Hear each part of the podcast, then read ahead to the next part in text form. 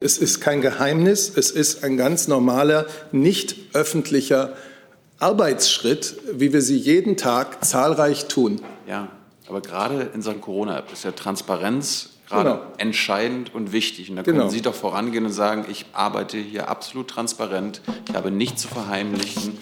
Ähm so ist es ja auch.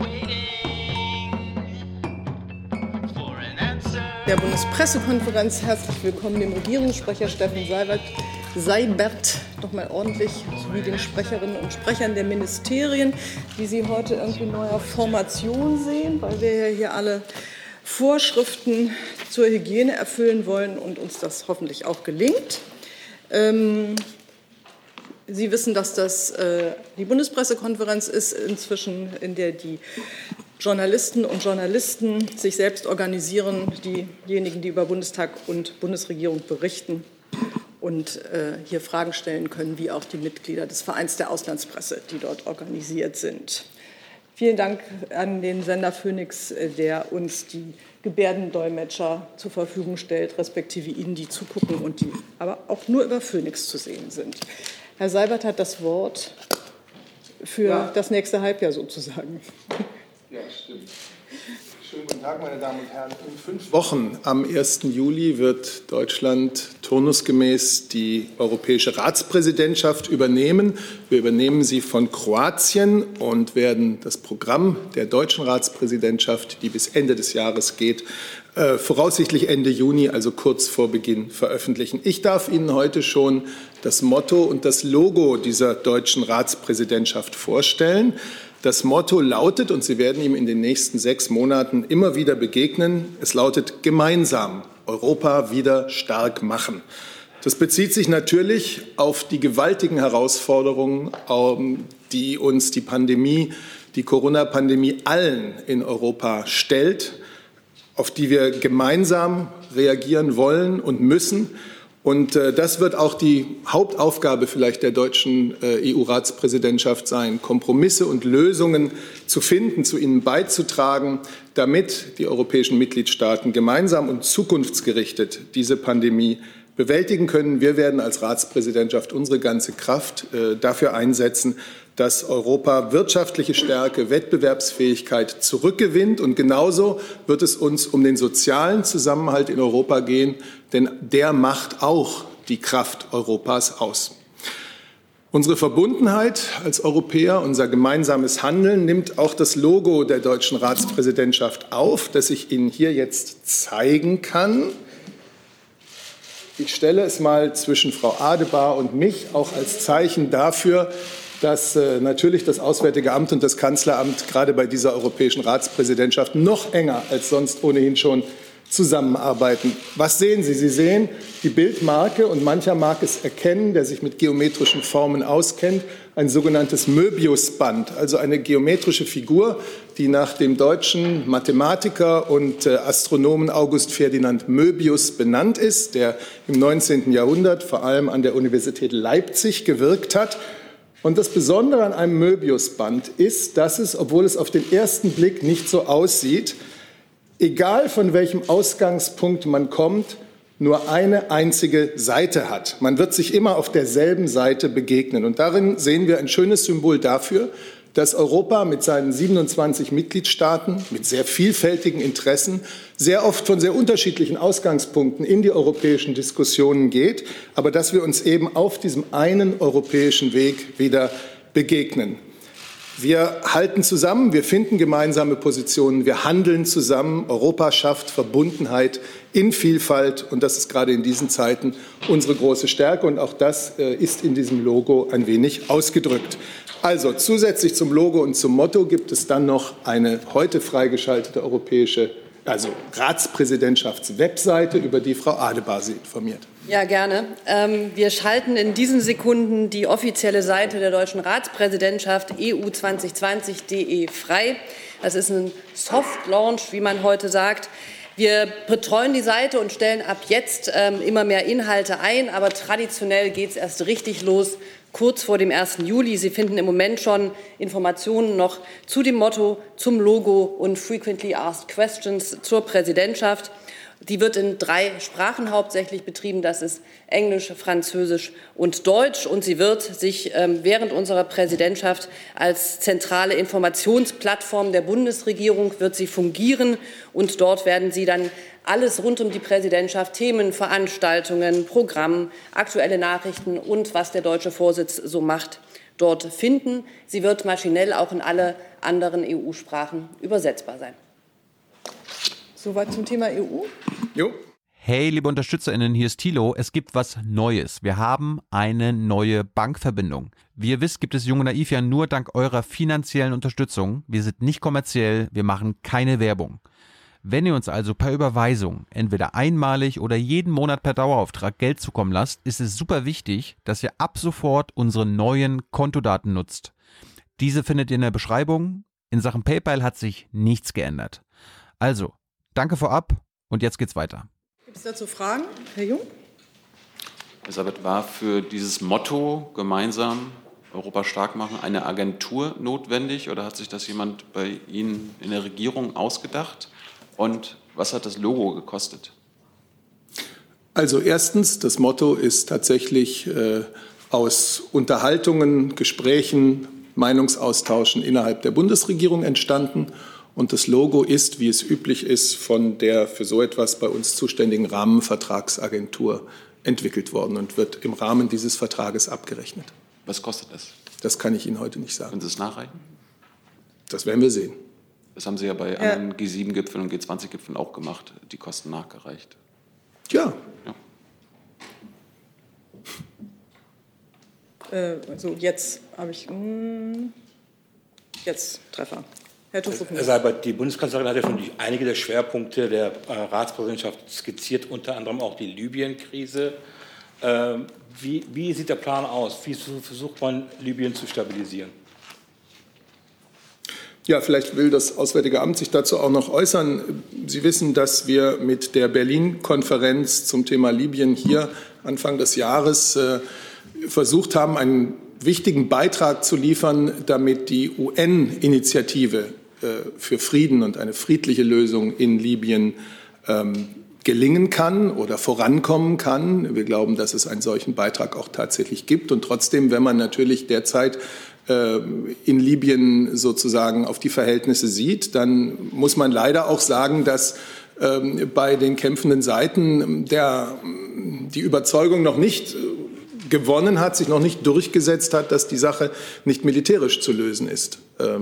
Nur, sie ist aber nur nicht militärisch zu lösen. Sie wird nur äh, dauerhaft und nachhaltig zu Frieden führen, wenn es auch politische Lösungen gibt. Dazu versucht Deutschland äh, auf der Basis dessen, was wir äh, in der Libyen-Konferenz mit den anderen Partnern beschlossen haben, beizutragen. Details vielleicht dazu auch noch von Frau Adebar. Ja, ein Teil dieser Umsetzung der Berliner Beschlüsse ist ja zum Beispiel die Mission Irini, die wir als Deutschland mit unterstützen, die eine EU-Operation ist und die jetzt startet. Wir haben in den letzten Tagen die oder Wochen auch die verstärkten Kampfhandlungen natürlich mit großer Sorge gesehen. Was wir in, ich glaube, vorgestern äh, gesehen haben, ist, ähm, dass auf dem Weg zu einem nachhaltigen Waffenstillstand ähm, nach der Regierung in Tripolis jetzt auch ähm, äh, Herr Haftar seine Änderungsvorschläge an dem Setup für die sogenannten 5 plus 5 Gespräche, wie sie in, im Januar in Berlin vereinbart worden sind, übermittelt hat. Und auf dieser Basis ähm, hoffen wir jetzt, dass die 5 plus 5 Gespräche, die eben den nachhaltigen Waffenstillstand dann besiegeln sollen, jetzt auch wieder starten können. Anfang Juni ähm, steht auch die, im Sicherheitsrat in New York die Verlängerung der Resolution 2473 zur Durchsetzung des Waffenembargos an. Auch da ähm, sind wir mit Hochdruck in der Vorbereitung, damit diese Resolution gut passiert. Und wir freuen uns, dass es jetzt ähm, zumindest auch Bewegung gibt im Rahmen dieser 5 plus 5 Gespräche, auf denen die VN ähm, jetzt aufsetzen können, um das weiter voranzutreiben. Nachfrage, wenn Sie mir noch fragen, aber gibt es irgendwelche Bestrebungen, Sanktionen gegen diese Kriegsparteien zu belegen? Viele von ihnen sind ja auch strategische Partner Europas, wie zum Beispiel die Vereinigten Arabischen Emirate oder auch Ägypten? Nein, es gibt bei uns die Bestrebung, mit diesen Partnern gemeinsam daran zu arbeiten, dass in Libyen dauerhafter Frieden herrscht. Aber es sind doch genau diese Parteien, die jetzt weiterhin Waffen liefern, noch weiterhin an den Kämpfen involviert sind.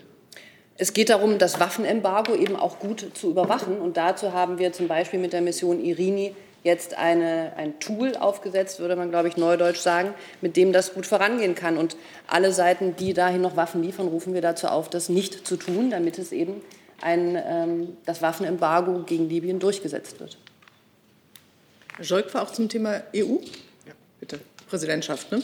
Ja, Herr Seibert, ähm, die Kanzlerin hat ja am Mittwochabend äh, zu diesem Thema eine sehr bemerkenswerte Rede gehalten in der Konrad-Adenauer-Stiftung. Äh, zum Schwerpunkt will sie wohl äh, die Beziehungen außenpolitisch, äh, zum Schwerpunkt die Beziehungen zu China machen. Ähm, mich hat aber, ähm, ich bin aufmerksam geworden auf die Worte, die die Kanzlerin über Russland gesagt hat. Das war sehr, sehr kritisch und sie hat gesagt, dass ihr Ziel sei, die Beziehungen zwischen EU und Russland auf das Niveau einer friedlichen Koexistenz zu begrenzen. Sieht die Kanzlerin Russland nicht mehr als einen möglichen Partner? Ja, ich, da Sie die Rede gehört haben, was mich freut, wissen Sie ja auch, dass die Kanzlerin sowohl die Probleme, die russisches Handeln äh, aufwirft, benannt hat, als auch die Themen, bei denen wir selbstverständlich Russland brauchen, um äh, international äh, bei Konfliktlösungen voranzukommen. Und sie hat, äh, das ist ja der Ansatz Deutschlands oder der Bundesregierung und auch der Bundeskanzlerin seit vielen Jahren, den Dialogsfaden mit Russland nie abreißen zu lassen und gleichwohl ganz klar zu benennen, ähm, wo Russland beispielsweise Völkerrecht gebrochen hat oder wo Russland destabilisierende Maßnahmen ergriffen hat. Ähm, und auf dieser Linie hat sich auch diese Rede bewegt. Das heißt aber, äh, früher hieß es ja, dass man mit Russland eine Partnerschaft anstrebt. Jetzt ist es nur eine friedliche Koexistenz, so wie es auch im Kalten Krieg zwischen dem Westen und der Sowjetunion war. Also ich denke, dass es keinen Zweck hat jetzt äh, und auch falsch wäre, äh, Parallelen zum Kalten Krieg oder zum Verhältnis des Westens zur untergegangenen Sowjetunion Parallelen zu ziehen. Äh, wir müssen in der Situation, in der politischen Landschaft arbeiten, in der wir uns derzeit befinden. Und da ist es äh, augenfällig, dass Russland eine ganze Reihe von Handlungen äh, begangen hat, äh, die Missachtung der internationalen Ordnung sind, ähm, dass Russland leider Cyberoperationen zuzurechnen sind, ähm, die in westlichen und auch anderen osteuropäischen Staaten ähm, als Propagandaoperationen wirksam werden. Es gibt eine ganze Reihe solcher Themen, die wir benennen müssen und die wir benennen und gleichwohl ist die Bundeskanzlerin immer jemand gewesen und wird das auch bleiben, äh, die ein konstruktives Verhältnis, äh, ein Verhältnis des Dialogs, der immer ein ehrlicher Dialog sein muss, mit Russland und mit dem Präsidenten Putin persönlich sucht. Entschuldigung, ich habe noch eine Frage zu Russland, äh, aber außerhalb von diesem. Ja, dann setze ich Sie noch mal drauf. Ich ähm, wollte jetzt hier nur, das geht nicht zu Russland, ne, Herr Jessen? Okay. Äh, die Kollegin äh, Firsova, Tatjana Firsova von der privaten Presseagentur Interfax sagte hier zum Stichwort Cyber, äh, Cybersicherheit eine Frage an das Auswärtige Amt, Frau Adebar und Herrn Seibert zum Thema russischer Hackerangriff und zur Stellungnahme des Auswärtigen Amtes von gestern. Es wurde gestern gesagt, dass die Bundesregierung den Angriff auf, Bundes, auf den Bundestag auch vor dem Hintergrund der laufenden Ermittlungen im sogenannten Tiergartenmordfall bewertet und sich weitere Maßnahmen ausdrücklich vorbehält. Sie fragt nun, um welche Maßnahmen es geht. Um welche Maßnahmen geht es die Rede? Ja, also um welche Maßnahmen es geht. Plant die Bundesregierung die Sanktionen gegenüber, plant die Bundesregierung Sanktionen gegenüber Russland und ein Zusatz, gibt es Kontakt mit Russland zum Thema Hackerangriff? Äh, kooperiert Russland oder nicht? Ja, also die äh, Ermittlungen des Generalbundesanwalts im sogenannten Tiergartenmordfall sind ja noch nicht abgeschlossen. Und ähm, insofern wird man sehen, wie das weitere Verfahren verläuft. Insofern ist es auch, wäre es spekulativ, jetzt über mögliche Maßnahmen dort zu sprechen. Wir, das liegt in den Händen des Generalbundesanwaltes und dort gehört es auch hin. Ähm, die Frage, warum ähm, das mit erwähnt war in der Presseerklärung, es ist grundsätzlich eben so, dass beide Fälle ja sozusagen eine Klammer haben und das ist nämlich eine ähm, Tätigkeit von staatlichen russischen Stellen in Deutschland. Insofern ist ähm, alles, was wir da tun, eben auch ähm, vor diesem Hintergrund zu sehen. Wir behalten uns Maßnahmen ausdrücklich vor als Bundesregierung. Dann war die Frage. Sanktionen gegenüber Russland? Ja, wir haben ja gestern in der Pressemitteilung auch äh, mitgeteilt, dass wir uns ähm, für eine Listung von ähm, Personen im EU-Cybersanktionsregime einsetzen. Das EU-Cybersanktionsregime existiert ähm, seit Mai 2019. Es ist bisher noch nicht zur Anwendung gekommen. Wir ähm, beabsichtigen dort jetzt ähm, Personen oder äh, einzumelden. Und dieses Sanktionsregime ermöglicht das Einfrieren von Vermögenswerten. Es ermöglicht die, äh, den Erlass von Einreisebeschränkungen gegen Personen und auch gegen Organisationen. Und das ist ein Verfahren, was die Bundesregierung jetzt in Gang setzt. Und ich glaube, die letzte Frage war, reden wir mit Russland? Gerade gestern war ja der russische Botschafter zum Gespräch im Auswärtigen Amt und ähm, hat mit unserem Staatssekretär gesprochen. Ja, und die Frage, die sich dann noch anschloss, war, kooperiert Russland oder nicht? Also es gab gestern ein Gespräch mit äh, dem Staatssekretär. Ähm, insofern ähm, ist das ein vertrauliches Gespräch, über dessen Inhalt ich hier keine ähm, Einlassung mache. Es ist grundsätzlich so, dass zum Beispiel was den Tiergartenmord anbelangt, es aus unserer Sicht noch nicht wirklich substanzielle Beiträge der russischen Seite zur Aufklärung des Mordfalls bisher gegeben hat. Herr Scholk, jetzt bleiben wir noch bei Russland, das passt dann vielleicht doch. Das ist ja auch das ja, ja, was ich nahm ich jetzt an, dass das so ist. Äh, gut, zu dem Inhalt des Gesprächs können Sie wahrscheinlich nicht, äh, wollen Sie nichts sagen. Äh, können Sie mir auf die Sprünge helfen? Ähm, wann wurde denn das letzte Mal ein russischer Botschafter ins Auswärtige Amt bestellt? Also das Wort Einbestellung haben wir in der Pressemitteilung nicht ähm, benannt. Das ist im WÜD nicht genau geregelt, was eine Einbestellung ist und was nicht. Ähm, der russische Botschafter hat unsere Bitte zum Gespräch verstanden und war ähm, bei dem Staatssekretär zum Gespräch. Eine äh, förmliche Einbestellung eines russischen Botschafters ist zumindest aus den letzten Jahren ähm, nicht bekannt. Das heißt, das war keine Einbestellung? Wir haben das Wort nicht verwandt, ähm, sondern wir haben ihn zum Gespräch gebeten. Und wenn ich jetzt noch bei Russland bleibe, äh, die Kollegin Fürser äh, war, äh, fragte auch noch mal an, was Mittwoch schon Thema war, nämlich die Einladung, ähm, ob es eine Einladung zur Militärparade ähm, in Moskau gibt, ob die in Berlin angekommen ist, möglicherweise, und die Kanzlerin dann nach Moskau fährt oder der Außenminister. Ja, wegen, ja. Ich kann nur sagen, wir geben die Termine der Bundeskanzlerin ja grundsätzlich äh, in der entsprechenden Vorwoche bekannt und über Einladungen und sonstige Kommunikation mit anderen Regierungen äußern wir uns jetzt hier nicht. Okay. Gut. Hat noch jemand eine Frage zu dem Thema Russland? Russland, okay. Ich habe jetzt Herrn Jessen und Herrn Jung zum Thema EU und genau und Herr Seibert hat noch Termine. Ich würde jetzt diese Termine jetzt doch vielleicht noch mal an dieser Stelle ähm, stattfinden lassen, damit, äh, weil ich dann davon ausgehe, dass es dazu dann auch noch Fragen gibt. Herr Seibert. Ja, das war ja die Frage, ob das danach jetzt passieren kann, nach den Terminen. Sieht so aus, Herr Seibert. Gut, es geht auch schnell. Am äh, Mittwoch, den 3. Juni um 9.30 Uhr wie üblich die Kabinettssitzung. Am Freitag wirft die deutsche Ratspräsidentschaft, von der wir heute schon sprachen, ihre Schatten voraus. Die ersten Termine haben ja schon stattgefunden, weitere folgen.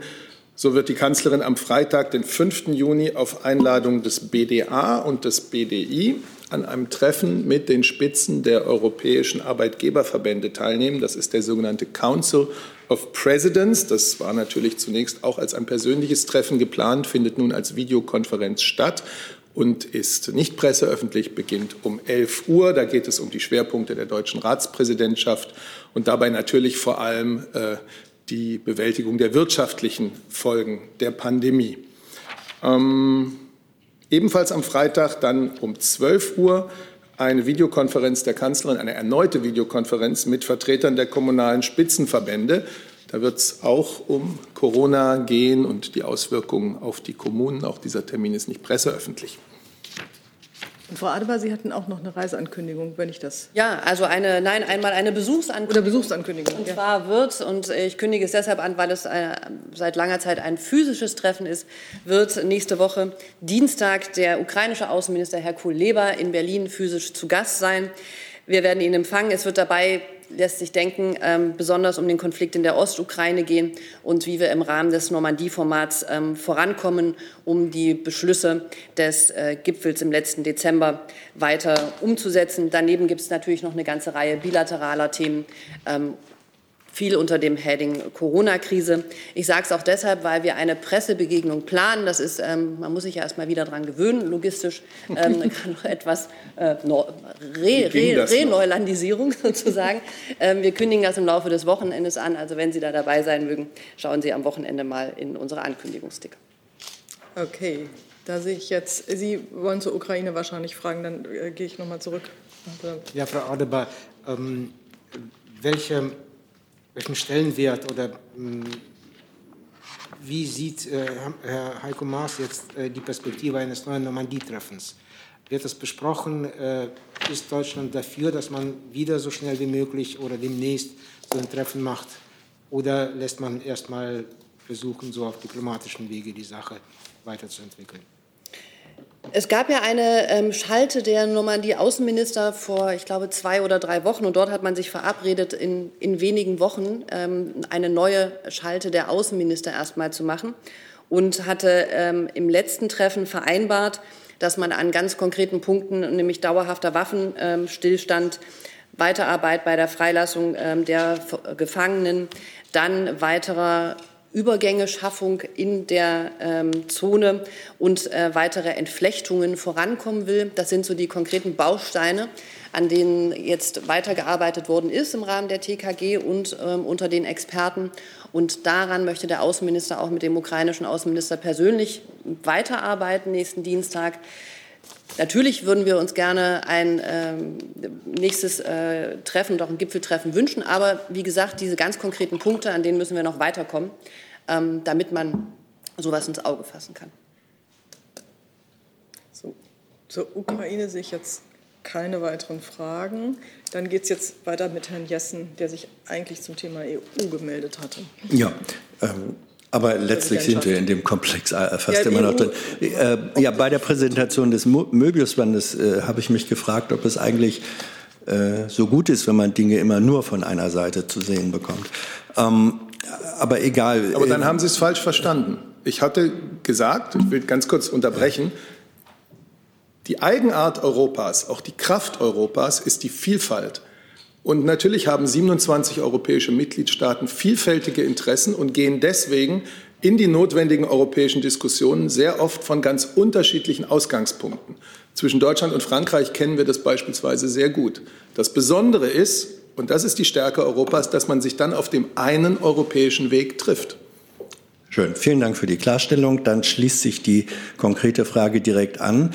Welche Rolle wird Israel äh, und Palästina, äh, also in der Ostpolitik, in der deutschen EU-Ratspräsidentschaft spielen? Da gibt es auch einen konkreten Anlass. Es gibt mehrere europäische Regierungschefs, die jetzt wohl an Netanyahu appelliert haben, keine Annexionen im besetzten Westjordanland äh, vorzunehmen. Können Sie sagen, welchen Fokus da die deutsche Ratspräsidentschaft setzen will? Also die Haltung der Bundesrepublik Deutschland, auch der Bundesregierung äh, zu den Fragen des Nahost-Friedensprozesses, der im Moment ja kein sehr aktiver ist, äh, ist bekannt. Hier äh, ganz oft äh, dargelegt worden und diskutiert worden. Wir glauben fest daran, dass nur eine ausgehandelte Zwei-Staaten-Lösung der Region und daran lege uns sehr wirklich dauerhaften Frieden und Stabilität bringen kann. Ähm, das ist die Haltung, mit der wir auch in alle europäischen Gespräche gehen. Das ist aber auch eine, eine europäische Haltung und das können Sie in ganz vielen Stellungnahmen, die die Europäische Union insgesamt abgegeben hat, dazu auch ähm, wiedergespiegelt sehen. Zuletzt aber bei dem Außenministerrat vor 14 Tagen, wo die Frage Nahostfriedensprozess und Israel schon Thema war, wo sich auch der Außenminister geäußert hat und es eine Erklärung des hohen Repräsentanten im Namen der EU dann gab. Aber konkret, ähm, die Kanzlerin, ich meine, die israelische Regierung strebt Annexionen an. Äh, deswegen gibt es ja äh, diesen Brief. Ist das kein äh, zusätzlicher oder extra Schwerpunkt? Schließt sich die Kanzlerin diesen Brief äh, an, unterschreibt sie ihn auch, schreibt sie einen eigenen, nimmt sie das als Schwerpunkt äh, in die Agenda der Ratspräsidentschaft auf? Die Haltung ist nicht nur, denke ich, hier bekannt, sie ist auch äh, unseren israelischen Partnern bekannt. Die Haltung zu Siedlungsfragen, die Haltung zur Notwendigkeit eines äh, Zwei-Staaten, einer Zwei-Staaten-Lösung, für die natürlich auch äh, sozusagen on the ground die Bedingungen äh, da sein müssen. Das ist ja klar. Also das ist äh, etwas, was äh, den israelischen äh, Gesprächspartnern überhaupt nicht verborgen ist, äh, wo wir da stehen. Und wir stehen da äh, Seite an Seite mit der Europäischen Union, den anderen Partnern. Jung. Ja, auch nochmal zu dem Thema, Herr Sabert. Ich meine, das war jetzt ja recht öffentlich wirksam diese Woche, dass der französische Präsident Macron der spanische Ministerpräsident, der italienische Ministerpräsident, der britische Premierminister sich äh, mit persönlichen Briefen an den israelischen Ministerpräsidenten dazu zur Annexion gewandt haben. Die einzige, die gefehlt hat, ist Frau Merkel. Warum? Ich berichte Ihnen über Briefe, wenn sie erstens öffentlich sind, wenn es welche gibt. Und jetzt habe ich Ihnen darüber nicht zu berichten. Gleichwohl ist äh, unseren israelischen Gesprächspartnern die Haltung der deutschen Seite zu all diesem ganzen Komplex von, von äh, Siedlungspolitik und anderen Fragen sehr bekannt. Aber Sie wissen ja auch, die politische Realität sieht so aus, dass die dann Danke sagen, schön, dass Sie die Haltung äußern, aber solange mit Konsequenzen nicht zu rechnen ist, aufgrund einer völkerrechtswidrigen Annexion, äh, wird da wenig passieren. Also nochmal anders gefragt, Kollege der Irsen hat ja eine ähnliche Frage gestellt. Ich will es mal verfeinern. Wird denn die Verhinderung der geplanten Annexion der Westbank ein außenpolitischer Schwerpunkt der deutschen EU-Ratspräsidentschaft? Das, was wir tun können, um zu einem Nahostfriedensprozess beizutragen, ist immer ein Schwerpunkt unserer deutschen Außenpolitik. Es gibt, was die konkrete Frage der israelischen Ankündigung betrifft, eine sehr lebhafte innerisraelische Debatte dazu. Äh, da kann man eine sehr lebhafte Diskussion beobachten, in der durchaus auch unterschiedliche Seiten vertreten werden. Wir haben unsere allgemeine Sorge über Annexionen bei früherer Gelegenheit gemeinsam mit unseren europäischen Partnern zum Ausdruck gebracht. Klar ist und bleibt, im Einklang mit dem Völkerrecht ist eine Veränderung von Grenzen nur dann, wenn sie im Einvernehmen stattfindet. Dazu braucht es ein verhandeltes Abkommen und dem müssen beide Seiten zugestimmt haben. Herr Tufuknia. Herr Seibert, sind aus Ihrer Sicht die Bedingungen on the ground gegeben, sollte Israel das Westjordantal annexieren, also die Bedingungen für eine Zwei-Staaten-Lösung? Eine Annexion würde eine Zwei-Staaten-Lösung deutlich erschweren und damit auch eine politische Lösung äh, des Nahostkonflikts deutlich erschweren. Gut, dann, Herr, was war das jetzt? Eine Nachfrage noch mal zu Israel.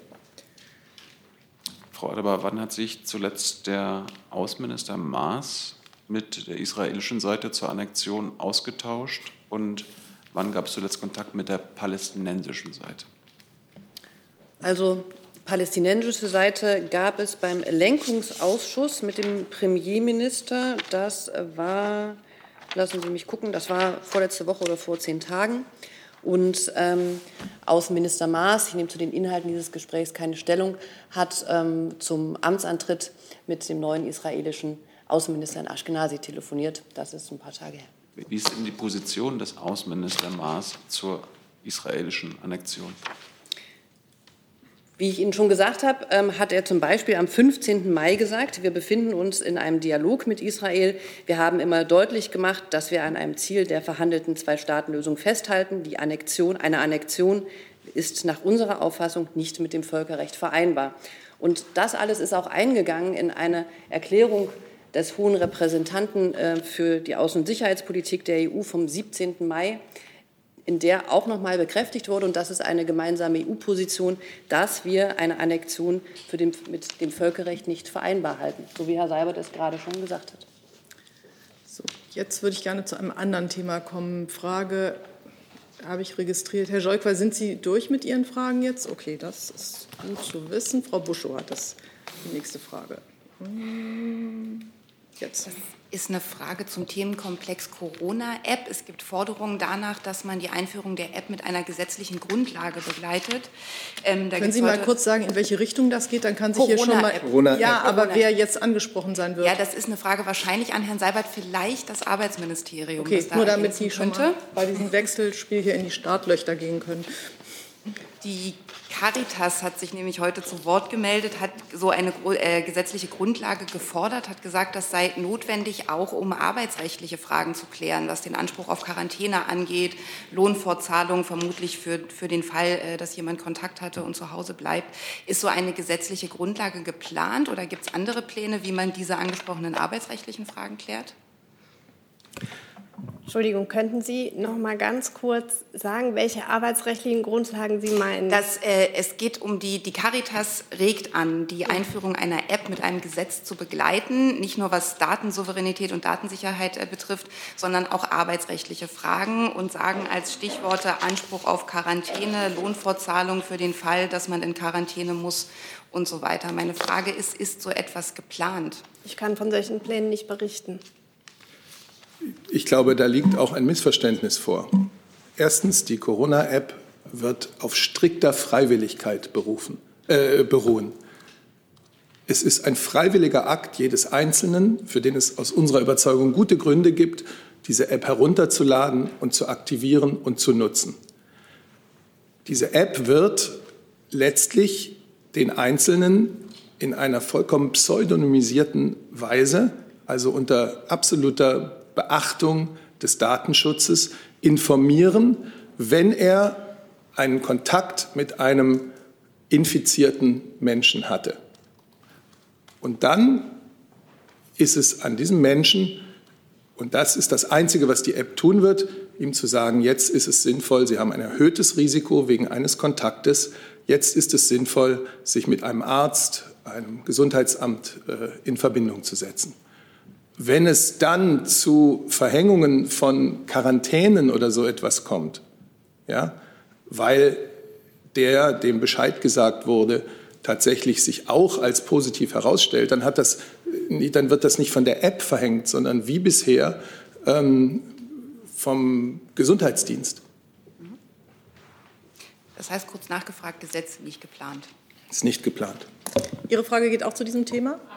Ähm, ich würde da gleich anschließen. Ähm, es ist ja aber so, dass andere Länder, die ähm, auch eine App entweder schon haben oder jetzt gerade einführen, Beispiel Australien und die Schweiz, festgestellt haben, dass so ein Gesetz schon in jederlei Hinsicht sinnvoll ist, auch um genau diese Freiwilligkeit zum Beispiel zu unterstützen. Und der Punkt ist ja eigentlich der App, dass man, wenn man sozusagen so ein positives, also negativen Sinne positives Signal bekommt, auch gleich am besten äh, zu Hause bleibt. Insofern stellt sich ja schon die Frage, habe ich dann irgendwelche Rechte, weil äh, das ja sonst auf meine Kosten geht.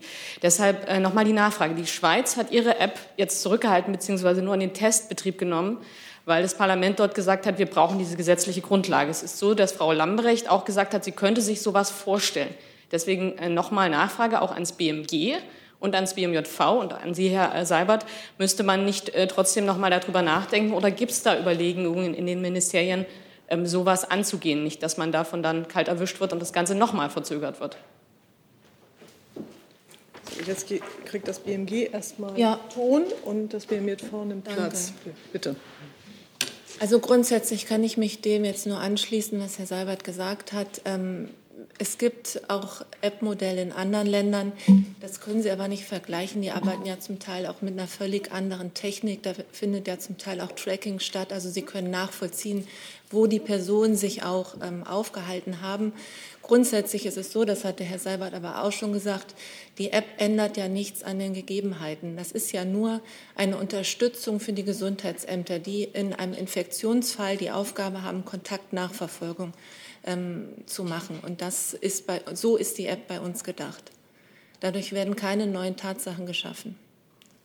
Die App erleichtert es, und das ist ihr Wert, Infektionsketten sichtbar zu machen und damit unterbrechen zu können. Bisher haben Sie eine Situation, dass gesetzt den Fall, ich hätte einen positiven Corona-Test, man mich fragen würde, mit wem haben Sie in den letzten 14 Tagen Kontakt gehabt. Es wäre mir vollkommen unmöglich, alle, mit denen ich Kontakt gehabt hatte, äh, zu benennen, einfach weil ich gar nicht weiß, wer diese Personen waren, denen ich vielleicht im Kaufhaus oder sonst wo begegnet bin und versehentlich zu nahe gekommen bin. Die App wird eine Möglichkeit geben, in einer strikt datenschützenden Weise, in einer vollkommen pseudonymisierten Weise, ohne dass die Identität der, des Infizierten oder der Kontaktperson je bekannt wird, zu sagen, da gab es einen Kontakt. Und der war von einer bestimmten Länge und von einer, in einer bestimmten Entfernung und ist deswegen ein Grund äh, für Sie, jetzt ein erhöhtes Risiko anzunehmen. Und darauf wird derjenige, der freiwillig diese App nutzt, aktiv werden, wenn er, das, wenn er diesen Weg wählt. Wenn er nicht aktiv wird, kann ihn auch weiterhin niemand dazu zwingen. Ich glaube aber, dass es im Interesse der aller, allermeisten Menschen ist, wenn sie ein erhöhtes Risiko äh, von ihrer App gemeldet kriegen, dann äh, einen Test zu machen und die weiteren Schritte in Gang zu setzen. Sie hatten noch das Justizministerium gefragt. Genau, das hat sich ja auch schon positioniert. Ja, ich habe zu dem, was Herr Seibert und das BMG gesagt hat, nichts mehr hinzuzufügen. Frau Ministerin Lamprecht hat sich ja häufiger dazu geäußert in der Vergangenheit und ihm betont, äh, dass es zentral ist, dass die Privatsphäre und die Bürgerrechte gewahrt werden äh, der Bürgerinnen und Bürger und dass die App deshalb eben nur auf freiwilliger Basis äh, verwendet werden sollte und ähm, ja, alle Beteiligten eingewilligt haben. Das, das ist der Rahmen. Ansonsten, wie gesagt, würde ich an das federführende BMG verweisen.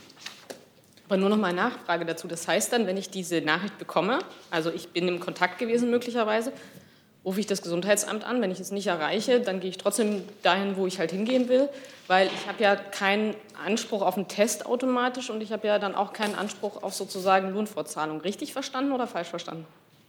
Die normalen Ansprüche, die man jetzt auch hat. Wer möchte? Kann ich gerne was dazu sagen? Also äh, das, wenn Sie dem Gesundheitsamt dann äh, melden, dass Sie äh, diese Meldung bekommen haben, dann äh, kann das gut sein, dass das Gesundheitsamt sagt, dann machen Sie bitte mal einen Test, wir wollen wissen, was bei Ihnen los ist. Also so wäre dann die Idee. Und auch die Lohnfortzahlung würde dann äh, sozusagen stattfinden. Also da wäre dann so eine Kurzquarantäne oder sowas, oder wie? Also zur Lohnfortzahlung kann ich jetzt nichts sagen. Also eine Quarantänemaßnahme, da muss ja auch erstmal geprüft werden. Vielleicht können Sie Ihre Arbeit ja auch fortsetzen von zu Hause. Also das ist ja nicht automatisch äh, mit einer Lohnfortzahlung verbunden, eine Quarantäne. Aber das klärt dann das Gesundheitsamt vor Ort. Also da kann ich hier auch keine Aussage zu treffen. Und Sie dazu noch mal? Sieht nicht so aus. Dann habe ich noch eine andere Nachfrage, aber auch zum Thema App. Ähm, heute ist ja die Videokonferenz mit Herrn Braun und den Vielleicht können wir erstmal, ich habe noch weitere Fragen dazu, ich setze sie wieder auf die Liste. Herr Jessen. Ja, Frau Wacker, Sie haben darauf hingewiesen, auch in anderen europäischen Ländern werden Apps verwendet. Ähm, äh, ich glaube, es gab gestern eine Berichterstattung, dass die französische mit der deutschen App nicht kompatibel sei. Schränkt, nehmen Sie das bewusst in Kauf, wenn es stimmt, ähm, gerade bei sich wieder erweiterndem äh, Grenzverkehr oder so wäre das natürlich eine Einschränkung. Ähm, nehmen Sie die in Kauf oder arbeiten Sie weiterhin an einer möglichen Kompatibilität der nationalen Apps? Also wir arbeiten weiter daran. Also diese Interoperabilität ist ein Ziel, aber es kann gut sein, dass wenn die äh, App an den Start geht, dass das dann erstmal nicht gegeben ist, aber dann hat sie trotzdem noch einen äh, Zweck. Aber das bleibt unser Ziel. Okay, dann geht es nochmal zurück, bitte. Danke nochmal. Ähm, nochmal die Frage heute zur Videokonferenz von Herrn Braun mit den Verbänden. Um 13 Uhr soll die, glaube ich, sein. Können Sie denn ähm, heute ein bisschen genauer sagen, wie, wie, viele Verbände haben sich angemeldet für diese Videokonferenz? Aus welchen Bereichen? Ähm, wer wird auf ähm, Seite der Bundesregierung und der Technologievertreter dabei sein? Können Sie es ein bisschen ausführen? Und was sind die Erwartungen auch? Also was wollen Sie sozusagen erreichen? Sehen Sie, die App ist ein Projekt der Bundesregierung. Deswegen ist es die Aufgabe des Bundespresseamtes, für diese App eine Kommunikations- und Informationskampagne zu entwickeln, die mit dem Start der App hoffentlich möglichst viele Menschen erreichen, informieren und hoffentlich auch überzeugen wird, dass die App von Nutzen ist. Für die breite Akzeptanz ähm, einer, eines solchen Mittels wie der App ist es ganz wichtig, und für uns sehr erfreulich, dass es schon jetzt, wo ja viel berichtet wird über äh, dieses Projekt, äh, Interessenbekundungen von Institutionen, Organisationen, Einzelpersönlichkeiten gibt, die sagen, mich überzeugt das, ich finde das gut, ich finde das wichtig ähm, und ich möchte das mit meinen Mitteln auch unterstützen. Ähm, und äh, so haben wir viele Kontakte mit, mit, solchen, Inform mit solchen Institutionen, ähm, Verbänden, Einzelpersonen, Organisationen. Und äh, im Rahmen dieser Kontakte gibt es zum Beispiel heute, darüber ist berichtet worden, eine solche Videokonferenz, die der Chef des Bundeskanzleramtes, Minister Braun, abhalten wird.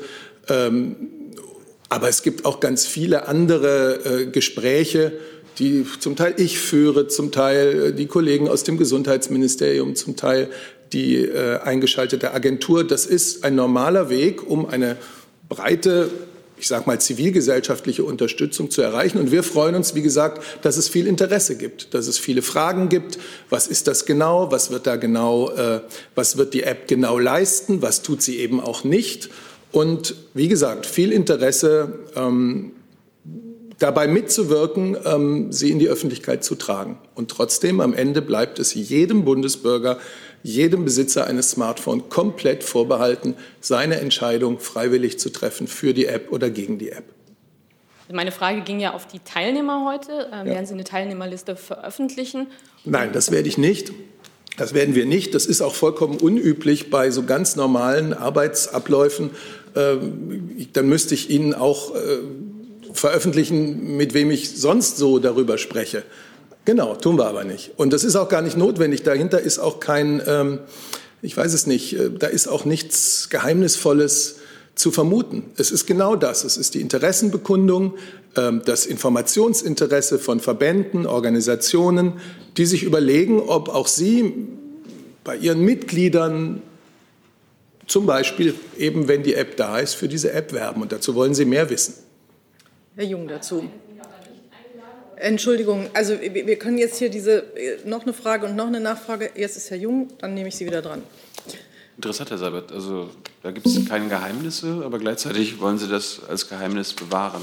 Nein, es ist kein Geheimnis. Es ist ein ganz normaler, nicht öffentlicher Arbeitsschritt, wie wir sie jeden Tag zahlreich tun. Ja, aber gerade in Sachen Corona ist ja Transparenz gerade genau. entscheidend und wichtig. Und da können genau. Sie doch vorangehen und sagen, ich arbeite hier absolut transparent, ich habe nichts zu verheimlichen.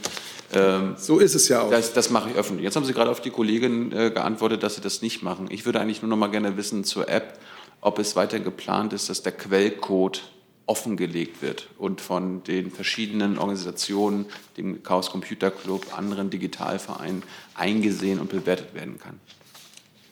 Also ich denke, es hat vielleicht, also es hat kaum ein digitales Projekt gegeben, das in solcher Offenheit und Öffentlichkeit ähm, präsentiert worden ist. Die Veröffentlichung von verschiedenen Elementen der Architektur der App und so weiter, des Codes ähm, auf der GitHub-Plattform, ist ja nicht dazu da, um zu sagen, so, das ist es, was wir machen, ihr dürft es euch einmal angucken, sondern es ist ja genau ein ganz anderer Ansatz. Es ist ein Offenlegen um dann auch dazu Kommentare, Empfehlungen, ähm, Meinungen entgegenzunehmen. Das ist ein, ein sehr kooperativer Ansatz und ich weiß, dass die, äh, die Entwicklerfirmen sich sehr freuen, wir tun das auch, über das intensive und, äh, und wirklich lebhafte Echo, das das gefunden hat.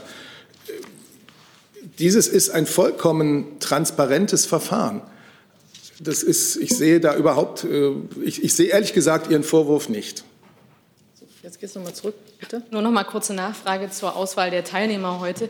Es haben sich ja ein paar Digitalvereine beschwert, dass sie nicht eingeladen worden sind. Äh, woran liegt das denn, dass die nicht eingeladen worden sind? Und gibt es da einen späteren Termin für die? Also das habe ich mich nur gewundert, wie das äh, bei Genau, ja. Deswegen versuche ich ja auch zu sagen, dass das, was heute stattfindet, nur eine von ganz vielen, eines von ganz vielen Formaten ist, ähm, wo mit dem, was wir so die Zivilgesellschaft äh, nennen, äh, über die App gesprochen wird. Und äh, das ist nicht das Einzige. Es wird weitere geben. Es hat schon andere gegeben. Ähm, der Kontakt auch und gerade zur, ähm, zur, zur digitalen Szene, sage ich es jetzt mal, ein besseres Wort fällt mir nicht ein, der ist intensiv. Der hat sehr auch mit diesen Veröffentlichungen ähm, Open Source auf GitHub zu tun. Okay. Dann geht es weiter mit Herrn Jolper dazu.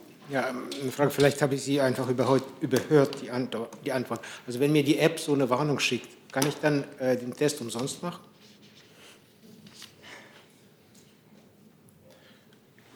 Wer weiß das? Also wir sind ja gerade dabei, die Testverordnung abzustimmen und äh, diese, äh, nach dem äh, Entwurf ist es so vorgesehen, dass das Gesundheitsamt dann einen Test anordnet.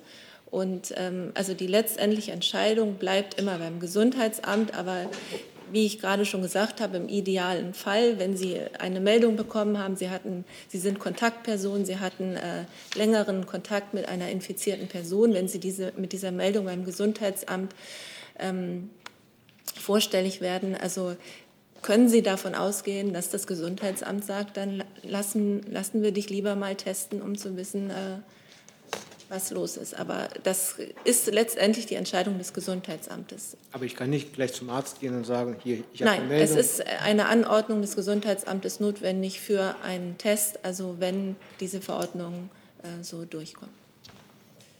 Herr Jung, noch mal zur App. Also ich wollte nur mal meine Frage präzisieren. Wenn die App fertig ist, von, also die SAP spricht ja gerade von Halbzeit, wenn die App fertig ist, wird der Quellcode offengelegt?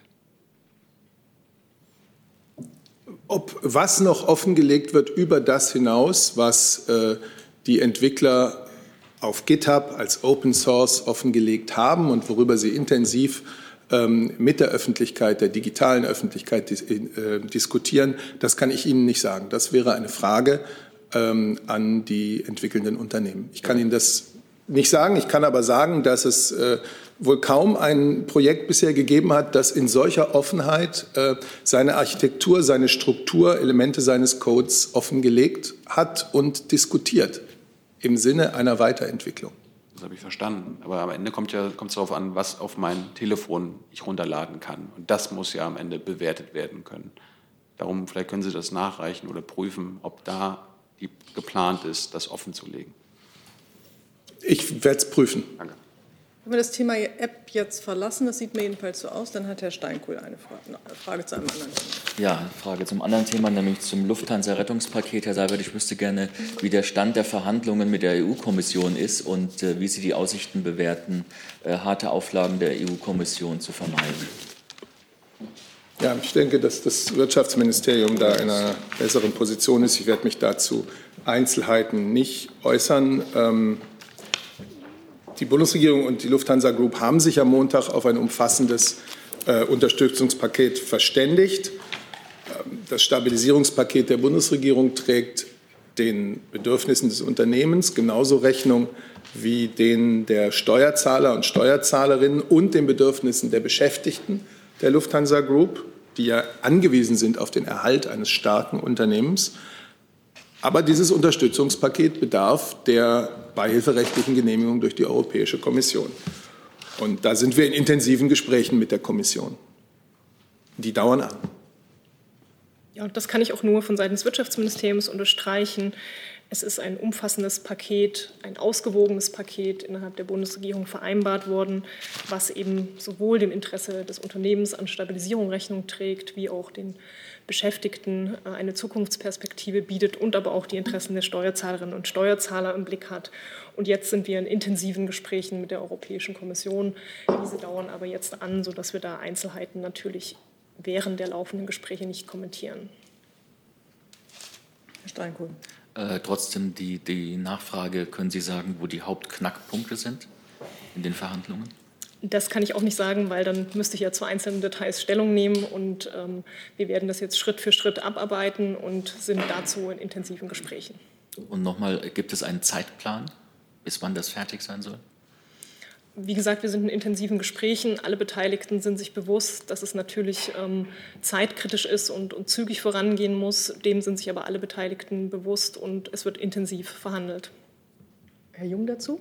Ist Ihre Frage, pardon, Ihre Frage auch dazu? Okay. Also, ich fand gerade interessant, dass Sie von den Bedürfnissen der Steuerzahler gesprochen haben. Die Bedürfnisse der Steuerzahler sind ja unter anderem auch, dass Konzerne nicht ihr Geld in Steueroasen verschieben. Äh, das wird ja künftig weiterhin möglich sein für die Lufthansa, ne? außer wenn es um Staatsgeld geht. Das darf nicht in Steueroasen fließen. Das andere Geld darf weiterhin in Steueroasen fließen. Herr Kolberg hat das letztens auch nicht ausgeschlossen. Ähm, was hat das mit den Bedürfnissen der Steuerzahler zu tun? Die Frage hatten wir, glaube ich, schon am Mittwoch. Ich wollte Herrn Sabat fragen. Herr Kolberg, da weiß ich ja, was da kommt. Vielleicht kann ich noch mal dazu was sagen. Also wir haben ja am Mittwoch und auch äh, vorher schon ausgiebig über dieses äh, Thema gesprochen, dass es klare Vorgaben gibt äh, für die Staatshilfen und auch ähm, für die Mittel der Unternehmen, denen geholfen wird, gelten natürlich die Regeln, die unabhängig davon von der Staatshilfe verabschiedet wurden. Sie wissen, dass wir in den letzten Jahren um Steuerflucht äh, zu verhindern, eine Reihe von Maßnahmen verabschiedet haben. Darüber haben wir hier auch schon häufig gesprochen. Es gibt den internationalen Informationsaustausch, es gibt das Country-by-Country-Reporting, ähm, es gibt schwarzen Listen, wir haben äh, Anzeigepflichten für grenzüberschreitende Vorgänge eingeführt. Also da gibt es umfassende Maßnahmen, um den Abfluss von Mitteln in Steueroasen zu verhindern. Da wird auch noch weiter ausgebaut. Äh, wir reden über eine Verschärfung des Country-by-Country-Reporting und äh, über weitere Maßnahmen. Äh, zum Beispiel setzt sich der Minister ja ein für eine internationale Mindestbesteuerung. All diese Maßnahmen sorgen dafür, dass Unternehmen nicht in Steueroasen flüchten können. Und dann gilt halt noch das, was wir ohnehin schon gesagt haben, für alle Maßnahmen, die wir im Rahmen der Hilfsmaßnahmen ergreifen, haben wir Vorgaben gemacht, dass die Mittel hier ähm, den Beschäftigten und auch dem Unternehmen zugutekommen. Herr Goldberg, auf dieser schwarzen Liste, ähm, da fehlen ja einige Staaten. Sind Sie der Meinung, dass diese schwarze Liste der Steueroasen umfassend ist? Also meines Wissens nach steht da nicht Luxemburg drauf, da steht nicht Malta drauf. Malta hat, gesagt, 16 Lufthansa-Gesellschaften, wo nur eine eine wirkliche Gesellschaft mit Mitarbeitern ist. 15 sind Briefkastenfirmen der Lufthansa. Äh, sind Sie der Meinung, dass Malta und Luxemburg und so weiter auf diese Liste gehört? Wir haben internationale Verabredungen getroffen, um Steuerflucht äh, zu verhindern. Da an diesen Maßnahmen äh, nehmen eine Vielzahl von Staaten teil, nicht kooperative Staaten, also die diese Maßnahmen ablehnen, um äh, Steuerbetrug und Steuerflucht zu verhindern. Äh, die befinden sich auf der schwarzen Liste. Diese schwarze Liste wird von der EU-Kommission vorgelegt äh, und immer fortlaufend aktualisiert, wenn es Staaten gibt, die nicht äh, diesen Regeln entsprechen, auf die man sich international geeinigt hat, um Steuerflucht zu verhindern. Ich habe jetzt noch eine Frage zu einem anderen Thema. Das ist die Kollegin da, weil das hatten wir wirklich jetzt schon am Mittwoch ähm, ausführlichst. Ja. Juli Kurz von der ARD. Herr Seibert, ich habe eine Frage zum Autogipfel. Der wurde ja nun abgesagt. Äh, warum? Nein, das ist ja schon mal ehrlich gesagt nicht so ganz richtig, dass da was abgesagt wurde. Die Bundeskanzlerin hatte, also wir haben eine Arbeitsgruppe eingesetzt. Da sind Vertreter der Automobilindustrie, Vertreter der Gewerkschaften, äh, Vertreter der Bundesregierung drin. Und die, ich habe das neulich hier schon erklärt, hat die Aufgabe, sich äh, zu beraten über Maßnahmen, die die Automobilkonjunktur beleben könnten und gleichzeitig einen Modernisierungsbeitrag in Richtung innovativer äh, Fahrzeugtechnologien darstellen. Die, die prüfen also die verschiedenen Optionen und wenn aus dieser Arbeitsgruppe Ergebnisse vorliegen, wird die Bundesregierung dann sich eine Meinung bilden. Und äh, die Bundeskanzlerin hat lediglich, und das ist schon eine Weile her, gesagt, ähm, im Juni ähm, werde man da den nächsten Schritt machen. Abgesagt worden ist nichts. Und äh, jetzt warten wir, was diese Arbeitsgruppe ähm, als Ergebnis ihrer Beratungen hervorbringt. Und wann kann man da mit Ergebnissen rechnen? Das kann ich Ihnen nicht sagen.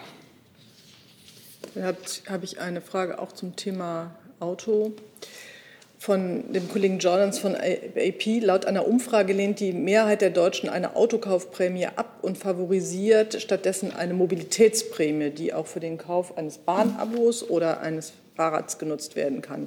Auch die FDP kritisiert die einseitige Unterstützung der Autobranche, schreibt er. Wird die Option einer Mobilitätsprämie geprüft? Und wenn sie nicht geprüft wird, warum wird sie nicht geprüft? So, nun habe ich ja gerade gesagt, dass die Arbeitsgruppe sich mit verschiedenen Optionen für konjunkturbelebende Maßnahmen befasst, die berät. Und im Lichte der, der Ergebnisse wird die Bundesregierung sich dann ihre Meinung bilden. Aber wir können über die Ergebnisse auch erst sprechen, äh, wenn sie vorliegen. Entlastung des Kollegen Jordans möchte ich sagen, die Frage war schon da, bevor Sie die andere Frage beantwortet haben. Ja, alles gut. Ja, ja, ich wollte nur. So, jetzt geht es nochmal zurück. Äh, nee, hat Herr Junge sich noch dazu gemeldet? Dann geht es nochmal zurück. Frau Baron, wie ist denn der Stand der Arbeitsgruppe? Also ist die Lobby zufrieden bisher mit der bisherigen Arbeit oder gibt es da noch mehr äh, Gesprächsbedarf? Und Herr Seibert, Sie hatten ja die Zivilgesellschaft angesprochen vorhin bei der App. Die Zivilgesellschaft meldet sich auch bei der Autoindustrie zu Wort. Lobby Control bezeichnet das, was die Regierung gerade macht, als Krisenklüngel und dass eine Klüngelrunde einer Demokrat dieser Demokratie unwürdig ist. Wie bewerten Sie die Aussagen der Zivilgesellschaft? Da ich die jetzt nur in Ihrem Zitat kenne und mir das lieber erst mal schriftlich angucken würde, bewerte ich sie gar nicht. Ich frage Montag nochmal. Da wird es eng, weil das ist Pfingstmontag. Äh, äh, nächste Woche. Dann würde ich noch mal auf Ihre erste Frage eingehen zur Arbeitsgruppe über die konjunkturbelebenden Maßnahmen in der Automobilwirtschaft. Diese hat ähm, zweimal äh, getagt, am 14.05. und am 26.05. Darüber hatten wir auch jeweils auf unserer Website in einer Pressemitteilung informiert. Und es sind eben laufende Beratungen, wie das Herr Seibert dargestellt hat. So, jetzt wollten Sie noch mal, Frau Kollegin, nachfragen? Ja, ich wollte noch mal einmal nachfragen, weil es heißt ja auch, dass das Ganze verschoben worden ist, weil sich der Koalitionsausschuss erstmal einig werden müsste, ob es nun diese eine Abwrackprämie geben soll oder nicht. Naja, ich habe Ihnen gesagt, Arbeitsgruppe, Ergebnisse der Arbeitsgruppe. Im Lichte dieser Ergebnisse wird die Bundesregierung ähm, sich ihre Meinung ähm, zu Elementen für die Automobilindustrie im Rahmen des Gesamtkonjunkturprogramms bilden. So, können wir das Thema Auto verlassen? Sieht so aus. Dann habe ich jetzt noch Herrn Jung mit einem anderen Thema, aber ich gucke auch auf die Uhr. Das ist dann für heute auch das letzte Thema. Ich wollte nur äh, die Frage, die Frau Klöckner vorhin nicht beantwortet hatte, äh, ans BML nochmal weiterreichen. Was hat, was hat der Ernährungsreport gekostet? Beziehungsweise die Umfragen dafür? Mhm. Also die Schlussrechnung liegt mir jetzt ähm, zu diesem Zeitpunkt noch nicht vor. Ähm, das besteht ja in diesem Jahr, das hat die Ministerin ja auch dargestellt, aus zwei Teilen. Zum einen der Befragung, die wir schon seit mehreren Jahren immer wieder durchführen, und dann der Zusatzbefragung, was den Corona-Teil betrifft. Ich kann Ihnen nur als Orientierungspunkt geben, dass im vergangenen Jahr der Ernährungsreport bzw. die Umfrage, nach der Sie fragten, äh, ca. 25.000 Euro gekostet hat. Das wird in diesem Jahr drüber liegen, wegen dieser Zusatzfragen, was Corona betrifft. Könnte es nachreichen? Das reiche ich gerne nach. Liebe Hörer, hier sind Thilo und Tyler. Jung und Naiv gibt es ja nur durch eure Unterstützung. Hier gibt es keine Werbung, höchstens für uns selbst. Aber wie ihr uns unterstützen könnt oder sogar Produzenten werdet, erfahrt ihr in der Podcast-Beschreibung. Zum Beispiel per PayPal oder Überweisung. Und jetzt geht's weiter. Gut, jetzt eine Minute haben wir noch. Herr Jessen, Sie wollten noch was fragen? Wäre noch eine Frage ans äh, Gesundheitsministerium. Ja, ja, ich äh, bin jetzt hier auch auf der Zielgeraden und ähm, das Gesundheitsministerium auch. Zum Thema Remdesivir-Zulassung.